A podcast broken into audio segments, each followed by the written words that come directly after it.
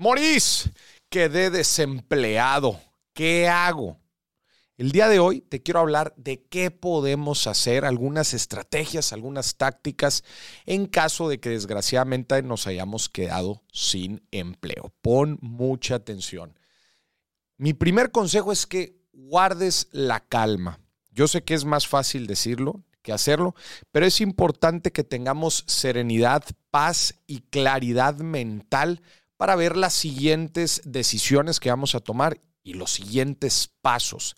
Es importante que guardemos la calma, nos aterricemos, tengamos claridad mental otra vez para poder tomar buenas decisiones, especialmente en momentos en la vida como quizás puede ser este, en donde nos mueven mucho el tapete y pues tenemos que salir de nuestra zona de confort.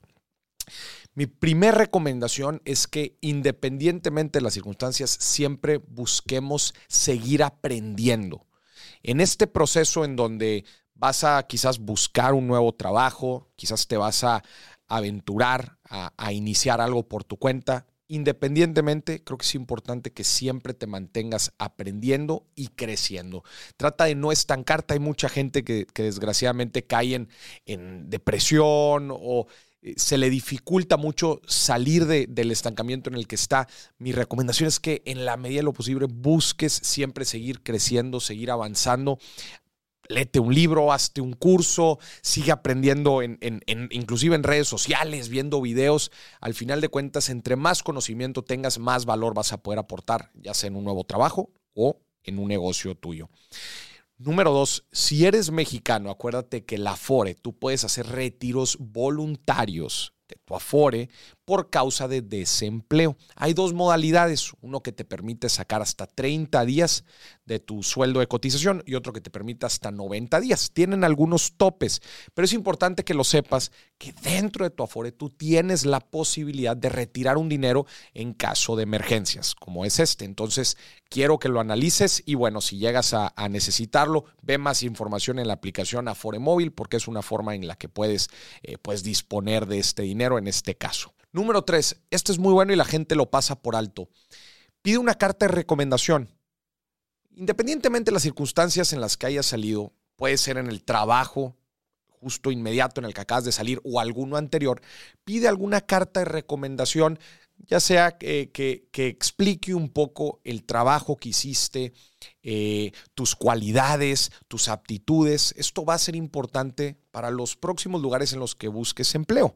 Al final de cuentas, una referencia es muy, pero muy valiosa al momento de confiarle una nueva posición a una nueva persona. Entonces, busca estas cartas de recomendación e inclusive platica con algunos de tus ex empleadores a ver si no tienen una, una nueva oportunidad que tú puedas aprovechar. Consejo número cuatro, tu red de contactos. Acuérdate, tu círculo cercano es un activo invisible. Quiero que analices todas las personas, ya sea que conoces en tu círculo profesional o personal, y trata de analizar qué es lo que están haciendo, en qué están y qué necesidades tienen. Inclusive alguno de ellos te puede conectar con una buena oportunidad laboral o también para que puedas emprender un negocio tu red de contactos es súper, pero súper valiosa y en estos momentos te pueden ayudar a salir adelante. Así que no la pierdas de vista. Y número cinco, pon a trabajar tus habilidades.